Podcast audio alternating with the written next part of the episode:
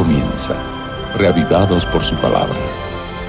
Presentado por el pastor Bruno Razo. Porque no solo de pan vive el hombre, sino de toda palabra que sale de la boca de Dios. Por eso nos encontramos diariamente en este espacio, reavivados por su palabra, para que la palabra de Dios impacte en nuestra vida y alimente nuestro ser. Hoy nos dedicamos al Salmo 111. Antes pidamos la bendición de Dios. Padre nuestro que estás en los cielos, por favor pedimos la asistencia de tu Espíritu al meditar en tu palabra. Lo hacemos y lo agradecemos en el nombre de Jesús. Amén. El Salmo 111 está ligado con el Salmo 112. El Salmo 111 nos presenta las obras de Dios y el Salmo 112 nos presenta al hombre de Dios. Es un himno de alabanza, es una canción de gratitud a Dios, es un acróstico, cada línea empieza con una letra diferente, en orden, del alfabeto hebreo, y desde el acróstico, desde la poesía, desde la canción, se expresa gratitud y reconocimiento por la perfección del Señor. El primer versículo dice, alabaré a Jehová con todo el corazón, en la compañía y congregación de los rectos. O sea, hay una alabanza personal, alabaré al Señor con todo el corazón, pero también en la compañía y congregación de los rectos. O sea, en la iglesia. Alabamos a Dios en la casa, alabo a Dios individualmente, en el camino, en el trabajo, pero también lo alabo a Dios en la congregación, en la familia de la iglesia, en el cuerpo que Dios ha establecido como es su iglesia. El versículo 2 dice, grandes son las obras de Dios, buscadas de todos los que las quieren. Gloria y hermosura es su obra. Alabamos a Dios individual y colectivamente por sus grandes y maravillosas obras. Versículo 3. Gloria y hermosura es su obra, y su justicia permanece para siempre. Ha hecho memorables sus maravillas. Alabamos por sus obras justas. Alabamos por sus hechos memorables. Alabamos por sus maravillas. Versículo 4 retomo. Ha hecho memorables sus maravillas. Clemente y misericordioso es Dios. Lo alabamos porque es clemente, es paciente, porque tiene misericordia. Ha dado alimento a los que le temen, dice versículo 5 para siempre se acordará de su pacto. Alabamos porque es fiel, porque mantiene su palabra, porque mantiene inalterable su proyecto de bendición. Versículo 6. El poder de sus obras manifestó a su pueblo, dando la heredad de las naciones. Las obras de sus manos son verdad y juicio. Y de versículo 7 en adelante tenemos algo así como, como una síntesis y un destaque. Dice versículo 7, las obras de sus manos son verdad y juicio, fieles son todos sus mandamientos, afirmados eternamente y para siempre, hechos en verdad y rectitud los mandamientos de Dios son fieles, son verdaderos y son rectos. Redención ha enviado a su pueblo, para siempre ha ordenado su pacto. Santo y temible es su nombre. Hay un pacto eterno de Dios para con sus hijos. Versículo 10. Frente a esto va a ser la conclusión.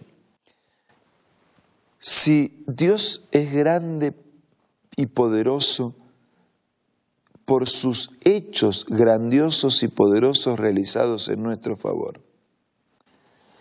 Si sus maravillas y su justicia es memorable y su misericordia es trascendente, si fieles son todas sus palabras, porque Dios cumple si verdaderos y rectos son sus mandamientos, entonces, ¿qué vamos a hacer?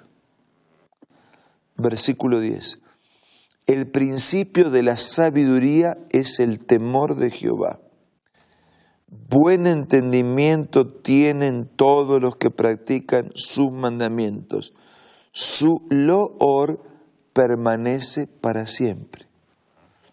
A ver, a ver, a ver si Dios es eterno, trascendente, maravilloso con sus hechos, que siempre está pensando en nuestro bienestar presente y procurando un destino eterno para todos nosotros. Si su amor es inalterable, si Él cumple su palabra, ¿qué es lo que tenemos que hacer? Retomo. El principio de la sabiduría es el temor a Dios, o sea, el respeto a Dios la aceptación de su palabra y de su voluntad. Sabio es aquel que se esconde en la sabiduría de Dios, que escucha, que lee, pero no alcanza con escuchar y leer. Versículo 10. Buen entendimiento tienen todos los que practican sus mandamientos. Ajá. Que decir que entender no significa solamente una comprensión de un tema determinado. Entender significa practicar. Buen entendimiento tienen todos los que practican sus mandamientos. Ese es sabio. Sabio no es simplemente aquel que tiene un conocimiento teórico, sabio es el que tiene un conocimiento práctico. Sabio no es aquel que simplemente puede definir que Dios es eterno, trascendente, omnipresente, omnisapiente. Sabio no es aquel que define lo que es Dios. Sabio es aquel que se vincula, que se conecta, que se relaciona, que vive con Dios. Buen entendimiento significa no simplemente adquirir un conocimiento teórico bueno, sino practicar ese buen conocimiento que hemos adquirido. Y el Salmo termina diciendo, su loor permanece para siempre. El Salmo había comenzado diciendo, alabaré a Dios con todo el corazón y en compañía y en la congregación de los rectos. Y el Salmo termina, su loor permanece para siempre. El mejor canto de alabanza a Dios, el mejor culto de adoración a Dios. No es solo aquel que se realiza en privado y en la iglesia, sino es esa vida que vive en armonía con los principios, con los mandamientos y con la palabra de Dios y que refleja en su carácter y en su práctica diaria que Dios está presente en ese corazón. Y si esto es así, que alabamos a Dios con la vida, y la vida es el mejor canto de alabanza a Dios, yo me pregunto, ¿estaría usted dispuesto a alabar a Dios en la intimidad de su vida, en la congregación de una iglesia y en la práctica de todos sus mandamientos? Si usted está dispuesto, si de alguna manera podemos ayudarlo, cuente con nosotros, entre en contacto con nosotros, para que podamos adorarle, congregados en la iglesia, en la intimidad de la vida personal de todos los días, y ofrecerle a Dios, respetando y obedeciendo su palabra y sus mandamientos, la mejor alabanza que podríamos ofrecerle. En este momento, los invito a orar para presentarle a Dios nuestra necesidad. Padre nuestro que estás en los cielos, bendice a todos nuestros amigos y hermanos y ayúdanos a todos para que podamos alabarte desde una vida que practica, que obedece, que respeta tu palabra y tus mandamientos. Ayúdanos para que en lo individual y en lo colectivo, en la casa y en la iglesia, en la vida de todos los días, nuestra vida sea un canto que alaba y adore tu nombre. Te, te pido y te agradezco todo en el nombre de Jesús. Amén. Muchas gracias por acompañarnos un día más. Los invito a reencontrarnos mañana para seguir siendo reavivados por la palabra de Dios.